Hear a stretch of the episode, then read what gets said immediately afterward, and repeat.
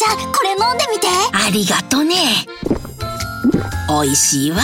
これはきな粉を入れた牛乳かね。正解。そしてごまパウダーの香ばしさ。黒糖と麦芽糖の優しい甘さ。もしやとろけるきな粉を入れたのかね。おばあちゃんすごい。老若男女に人気。新生とろけるきな粉。TBS ポッドキャスト。皆さんこんにちは。安住紳一郎の日曜天国、アシスタントディレクターの佐藤和垣です。日天ポッドキャスト、今日は815回目です。Apple、Spotify、Amazon Music、Google、Voicy など、各種ポッドキャストやラジオクラウドで聞くことができます。日曜朝10時からの本放送と合わせて、ぜひお楽しみください。それでは、10月29日放送分、安住紳一郎の日曜天国。今日は番組冒頭をお聞きください。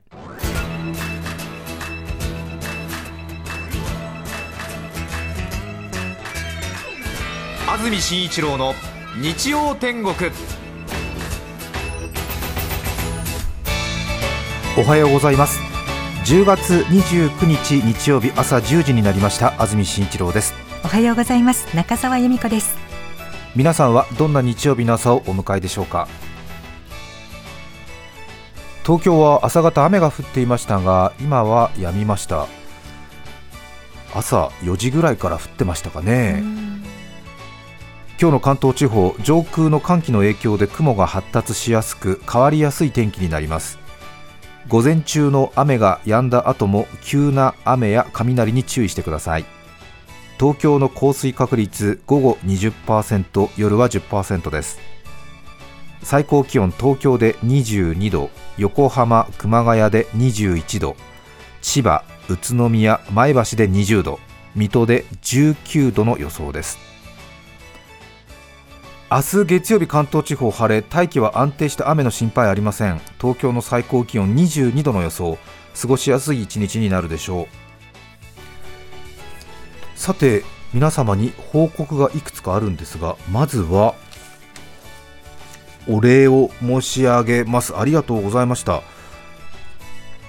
推し版聞いてみキャンペーンっていうのがあったんですよね、先週の木曜日に発表になったんですが TBS ラジオでは今パソコンスマホで聞けるポッドキャストにも随分力を入れていまして私たちも2007年の7月からやってるんですが2022年10月期から100番組タイトルを超えて本格的に TBS ラジオでは力を入れ始めているということでその普及キャンペーンなんですけれども、最近はね AM ラジオだけじゃなくて、ポッドキャストあるいはラジコ YouTube ではそのまま放送が聞けますし、ポッドキャストは Spotify、Amazon Music、Apple Music、Google ポッドキャスト、Voicy、さらにはラジオクラウドでも聞けますよね。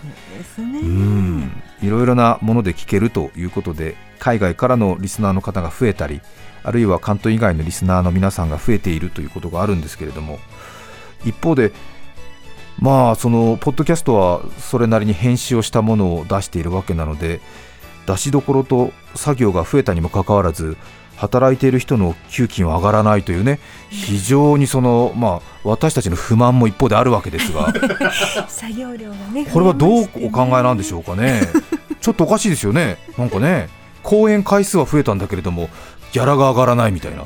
うむむむうむむむうむむむみたいなことじゃないですかあんまりこの件に関しては 誰も声を上げませんけど私が代表して声を上げているんですけれど。いやこれはね本当怖いことだと思いますよ。令和の時代に入りましてね、ええ。うん、サブスクいろいろ皆さん便利に使ってると思いますけども。実際働いてる人の給金変わらずに延々と皆さんが好きなところで聞くっていうのはそれは便利かもしれませんけれども。もしかするとこれ大元がやる気なくすと一気にゼロになる可能性あると思いますね。なんて愚痴を言う予定じゃありませんでした。お礼を言う予定だった。間違ってしまった。うん危なかった。危ない危ない。危ない。うん。おしばん聞いてみてありがとうございましたっていうお礼を言うところ急にね。うん。急に急にエンターテインメント業界のリアルな愚痴を言ってしまいましたよ間違えた。闇に引きずり込まれ闇に引きずり込まれるところでしたね。でツイッターなどで X 旧ツイッターなどでの人気投票キャンペーンが行われているということだったんですよね、はい。最初はねちょっとねふーんって感じで無視を決め込んでたんですけども ランキング出されてなんか自分たちの番組のランキングが微妙なところを行ったり来たりしてるのを見てちょっともう我慢できず 辛抱たまらず放送でぜひなんていう話をしたら皆さんが本当にたくさんつぶやいてくださったみたいで先週の木曜日に発表になりましたがなんと100番組中1位になりました。ありがとうございました。一部ではちょっとやりすぎだっていう話もありますが仕方ない。うんやったものは仕方がない。申し訳ない。うん。気づいちゃったから仕方がないね。うんさすがに気づいて無視を決め込むことはできなかった。ほとんどの人は気づいていないっていうね。それはそれで宣伝部大丈夫なのかっていう気持ちになりますけどもね。ですねうん。そうでしたね。で1位のご褒美といたしまして、うん。都内を走る首都高速の高速道路から見える看板13箇所に11月1日から15日までの2週間え TBS ラジオの安住紳一郎日曜天国ポッドキャストの看板が出ることになりました13箇所ですってちょっとどれぐらいの大きさなのかわからないんですけれども池袋線沿線で2箇所渋谷線沿線で4箇所新宿線沿線で3箇所それから環状線ですね。ぐるっと回るところのあそこの目黒に行く手前のところで1箇所、はい。それからあっちの上野の方から下がってきて羽田空港に行くところと分かれるところで1箇所。浜崎橋。あそうそう浜崎橋、んそうでしたそうでした。あとは上野線沿線で1箇所向島沿線で1箇所の計13箇所。ということでほぼインプラントの絹確か的な感じになりますんで もし車運転される方いらっしゃいましたらちょっと見ていただくと嬉しいなということです。そうですね安全運転でね。そうですね。ただあの本当に運転中に看板探してて事故を起こしたなんてことになりますと、本当にね私たち本当にもうどうしようもなく気持ちになっちゃうのであのそんなことは望んでないので絶対にそういう無理はしないでください。ただちょっとそう言って言われると私も一回見に行きたいななんて思ってますね。ただ私たちもそんなビジュアル大事にしてる番組じゃないんで出る看板はこの間赤坂の公園に出た看板と変わりません。いつもと同じ看板が出ますね。あれあれか。うんあと粘着質なリスナーからはいつもね番組で看板出るって言っても安住氏の看板だけじゃないなんて言って番組ってのは中澤由美子さんの貢献も大きいから 中澤さんの写真も出せ出せってほら言ってくんねよ。わかるよその気持ちは。でも中澤さんの写真ないのよ。今公にしていい。ないんだから。仕方ないよ。出す？あでも出さなくていいよ。ですよね。出さなくていいっていう風なやり方をもう取ってるでしょ？そうなんですよ。安住さんの番組ですから、いえいえいえ。いや中澤さんの貢献も大だっていう風におっしゃっててそれはもちろんそうだと思いますけども中澤さんの使っていい写真がないんだ もうやめて。あんま言わないで。宣材写真宣伝材料に使ってる写真この間何年ぶりに更新したんですか？えっとじ15だっけ15年ぶりに更新したらみんなえ誰ってことになったんだから。そりゃそうだよね。証明写真15年ぶりに更新したらやっぱりえっていうみんなね、うん、お顔見てないわけだから、そうですね、うん、はい。ということで日曜天国の看板が出るということですね。たくさんの皆さんがつぶやいていただいたおかげです。本当に心からお礼を申し上げます。ありがとうございました。ありがとうございました。そして報告がねあと2つありますよ。はい続いては、えーバルン君のお知らせですね。今から2週間前ちょうどメッセージテーマはこれ苦手ですということだったんですけれども保育園の先生からメッセージ来まして私巻き舌が苦手で保育園でバルン君という車が走る絵本が人気なんですが、その2歳くらいの男の子がその絵本が大好き。でバルン君という自動車が主人公の絵本バルルルって書いてるのを巻き舌で読む先生がすごく人気だ。ではい。私は文字面だけでバルルルバルルルって読むんでそこまで男の子たちが盛り上がらない。悔しいと。なので車を運転するときや自転車に乗っているときマスクの下で巻き舌の練習を重ねているんだ。で早く上手に読めるようになったらいいなという保育園の先生からのお便りがありましたそうでしたねねええこのバルンくんっていう絵本知ってますか皆さん最近の男の子に人気みたいですね。人気があるようですね。福音館書店という児童書でおなじみのグリとグラとかねピーター・ラビットでおなじみの福音館書店から出されている本なんですが1999年ですから20年くらい前に月刊子どもの友012という月刊誌で掲載されたバルン君で2003年にハードカバー化され現在は3シリーズシリーズ3作が出版されているということなんですが小森誠さんという方が作者で自動車が大好きということでイギリスのスポーツカーオースティン・ヒーレー・スプライトという車がモデルで子供向けの絵本なんでデフォルメされているかと思いきや本物そっくりに描かれているという。やっぱり男の子車好きなんでね。さらにはライバルとしてポルシェ君とかアルファロメロ君っていうのが実名で登場するっていう小さい時から結構高級車に触れちゃってんなって感じなんねですけど、詳しくなりますね。うん詳しくなるけれど、うん。そういうのが逆にいいのかなっていうことですよね。そしたら福音館書店のご担当の方からですねこういう本ですっていうことであのバルン君の児童書が送られてきました。しかもですねえっ、と絵本事業部の方それからえ子どもの友事業部の方とえ2つの編集部から送られてきまして 今私の手元にバルン君がたくさんあります。ありがたいですね。ありがたいですね。あの保育園の先生にもあの一シリーズ送るんですけれども、あのそれでもちょっとまだありますんで、あの2歳児ぐらいの男の子がいてバルン君に興味があるっていう方いらっしゃいましたら番組宛てにメールくだされば重なった場合は抽選になりますけども差し上げますので連絡ください。私も49歳なんでね、さすがに0歳、1歳、2歳児向けの絵本はもう3分で読み終わりました。あちょっと言い方がひどいかな。あと50歳ですねあ、50歳だからね。失礼しました。50歳なんで読み終わってしまいました。うん、確かにね、バルルン、バルルンっていうね、やっぱりそれがやっぱいいみたい。そうでしたうんか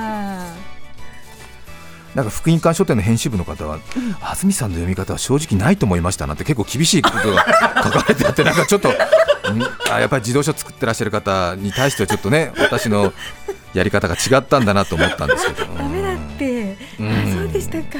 書いてありましたね。あすみませんでした。あの最後の方にはなんかやっぱり書きすぎたのかなと思って少しフォローも入ってましたけどね。へー今振り返ってみると確かにまあ安住さんのような感じになりますねみたいなことになってやっぱりなんかちょっと編集部ではねなんかえー？ってなんかなったらしいですね。まあそんな話題にしていただいて本当話題に上っただけで嬉しいなと思いました。ありがとうございました。ありがとうございます、ね福音館書店のことが大好きです。ありがとうございました本。当にお世話になりましたあ、なりました。中あ澤さんも。りました自分の幼少期もあと子供を育てる時もずっとずっとあ、そうですか。ええええ福音館書店ってところはね、成り立ちが面白くてもともとは金沢にあったこれ戦争の前だと思いますけども金沢市にあったキリスト教系の書店で当然ね福音館ですからそうですよね。うん、聖書の言葉ですよね、で戦争が始まったんでカナダ人の宣教師たちが帰国してしまって、うん。その財産を処分する過程で番頭さんたちなんかが経営を引き継ぐことになって、その後番頭の娘さん、ご一家が児童書に興味を持って進出して「グリとグラ」などの大ヒット作で今や、まあ、福音館書店というお名前ながら児童書絵本などでのまあ大変有力な書店になったということですね。あそういう成り立ちなんですか成り立ち面白いですよね。まあラジオの文化放送もねそうですけどね。もともとねあの四谷にあった教会系の、うんもともとはあキリスト教の宗教を広めるための放送をされてたはずですけどもね。そうでええしたか、ええ今はねもう移転して浜松町の方にありますけどね。ねやっぱりちょっとそういう成り立ち聞くと面白かったりしますよそうね。ですねわあ知らなかったあとお知らせもう一つですね。はい急にお知らせのレベルが軽くなりますんでこれは柏のまこちゃんですねありがとうございます。ご無沙汰しています。柏のまこちゃんです。孫にじいじと呼んでもらうための運動をしつこくしているまこちゃんでございます。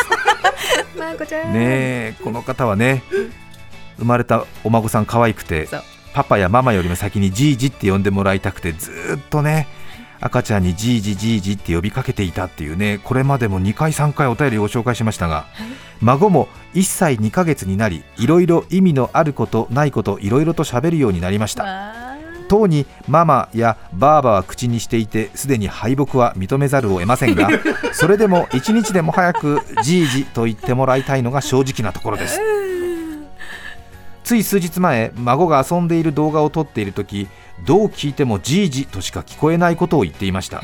家族に言うとそう聞こえないわけでもないけどちょっと違うんじゃないかとつれない返事なのです。これは皆さんに判断してもらうしかないと思い音声を送ります。ぜひ皆さんご判断をお願いします。ということなんですね。へ2022年の8月に生まれたので14ヶ月1歳2ヶ月ということですね。女の子ということですけどね。お孫さん。え。ねちょっと送られてきた音声を皆さんにも聞いていただきたいと思います。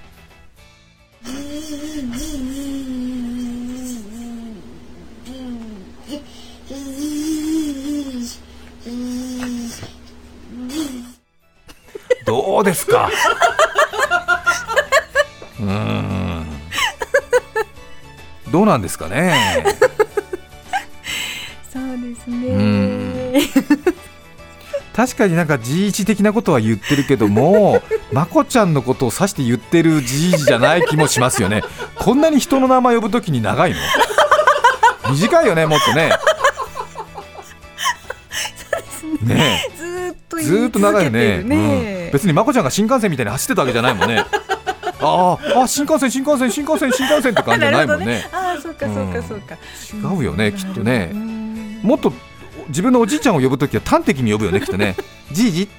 まあここまではっきり言わなくてもなんかじいじ？とかそういうことでしょ？違うのかな？長かったね。長いよね。ううん。んきっとこれは違う事象に対して何か発音してんのかな？どうなんだろう。うん。この口の形で音声を出すのが楽しかったのかな？多分ね歯茎が痒かったんだよねきっとねそうでしょ？きっと。なんかうーってなんかしびれるなみたいな。ずーあ何？みたいな。こんな音を出うん。せんだな。私まだ歯生えてねえけどみたいな。ずーあこんな滑れる音が？なんつって。なんかなんか歯茎の取りがいいなみたいな。感じのズーズーやるでしょ？やるよね。ズーみたいな。ズーあ震えてるみたいな。ことじゃないの？1歳2ヶ月。違うのかな？ズーみたいな。ね。初めてもらった口だもんね。そうそうそうそう。どんなもんかなみたいな。いろいろ試してみていろいろ試しする試してる途中だよねきっとね。え？みたいな。私の口こんな音出るんだみたいな。パッ！みたいなことでね。やるよね。大人でもやるよね。なんかね。パッ！とか。ズズズズズズ。あ。こんな音も出るんだみたいな。パッ！ズズズズズ違うかな。これまこちゃんはっきりじいじって呼んでもらった時はぜひ録音して送ってほしい。もう聞きたくなっちゃうよね。うん。たどり着きたいですね。そうまこちゃんのお孫さん。だいやいいわ。かわいい。か声だっわいいね。ううん。んどんどんどんどんねねこのお孫さんが二十歳になるぐらいまでずっと送ってほしい。ずっとね。あのうん。じね。いじって今年呼びましたみたいな。年賀状みたいに、ね。今年はじいじです。で,、うん。で次の年からはきっと何？おじいちゃんとかなるのかな？なんかな。おじいちゃんとかなっておじいちゃん。おじいちゃん。おじいちゃん。おじいちゃん。おじいちゃん。おじい様みたいな。そうなってね。うちの祖父がお世話になってますとか。そうね。そこぐらいまで、なるほどね。ちょっいいよね。と反抗期なんかあったりしてね。言ってくれない年とかね。よ。じいちゃんって言えばいいんでしょじいちゃん。うるせえなじいちゃんいい。いいわ。すごいいいよね。うん。いいすごくいい、うん、送ってほしい。年賀状みたいに。そうですね。よろしくお願いします。話が長くなりました。今日のメッセージテーマはこちらです。服ファッションの話。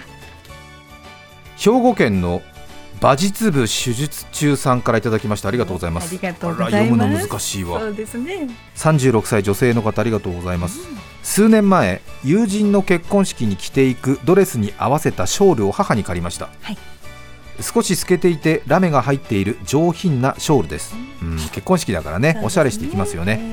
母はそれあなた高いんだからなくさないでよと言い私は子供じゃないんだから分かってるわよと言いました。はい。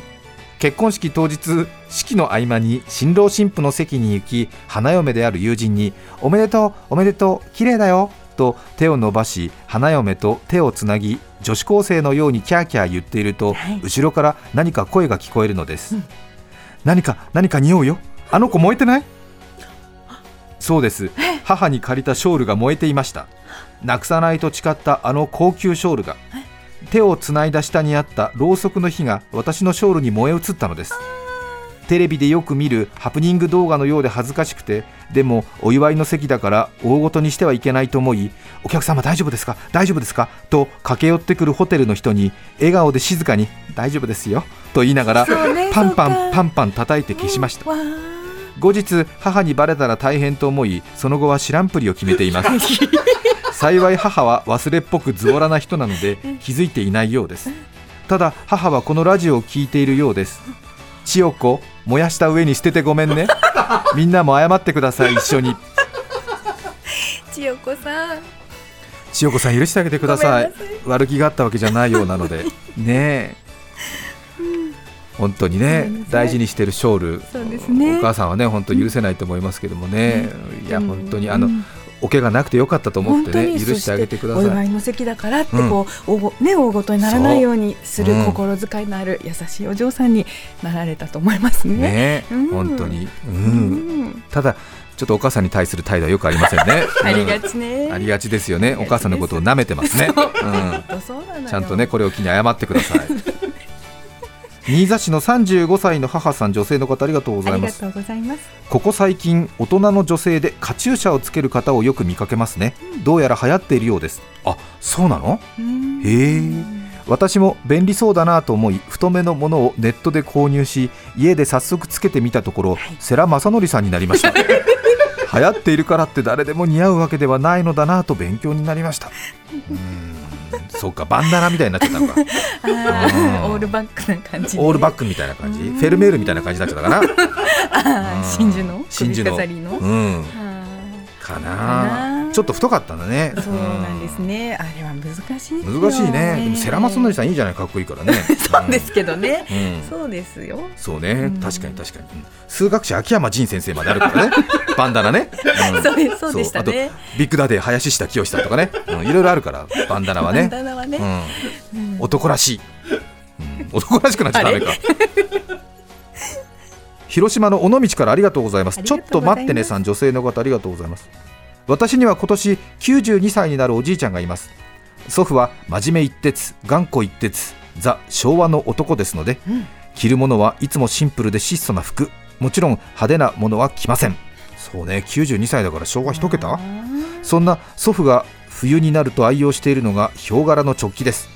その直帰はもともと祖母の直帰でした。祖母はソフトは対照的にとても派手好きで若い頃は着物や宝石を買い集めたりしていたそうです。10年ほど前に亡くなってしまいましたがそんなおばあちゃんが着ていた直帰を今はおじいちゃんが着ています。本人は温かい体と言い張りますがおじいちゃんがおばあちゃんを大好きなこと家族にはバレているのです。着古され薄くなってしまった直帰に代わる新しい暖かい服をプレゼントしたいと考えながらもでもおじいちゃんにとってはこの直帰が何よりも暖かいのかもしれないなぁと思っているのです。あらいい話。そうですね。いいね。こういうあのあんまりこう愛情や人が好きだっていう気持ちをあんまり表面に出すのが得意じゃない人が頑固一徹でそのなんかこう愛を最後まで貫いてる感じはグッとくるね。うんですね。今の若い人はもっと出してもらった方が助かるみたいなことなのかもしれないけど。あ、そうですようん。ね。こういうなんかところに私も昭和生まれだから、うん。心がぐっと惹かれてしまうあ、そうねですか。うもう他のメッセージ今日読まなくていいぐらい。ーもう？仕上がっちゃっえ？た。仕上がっちゃった？仕上がっちゃった。もうこれでサウナ出たい、うん、整っちゃった。整っちゃった。もうなんでこれを10時台の前半に読んだか。11時台の後半に曲かけながら読みたかったねこれね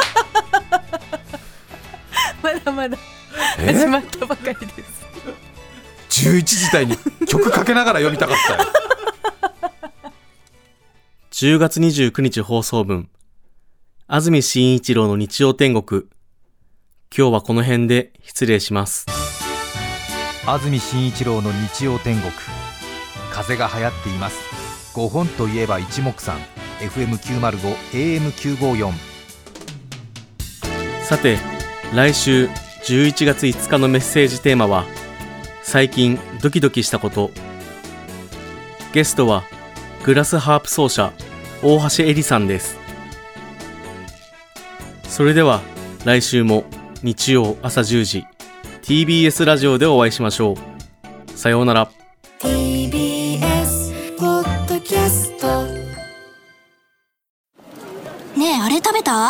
って何よ美味しくて健康にいいってテレビでやってた。すりごまとアーモンドのやつ？そうそう。朝食やスイーツのトッピングに最高なの。あれ名前なんだっけな？グラッツェアーモンドすりごま。それな。違います。新生クラッシュアーモンドすりごま。大好評発売中。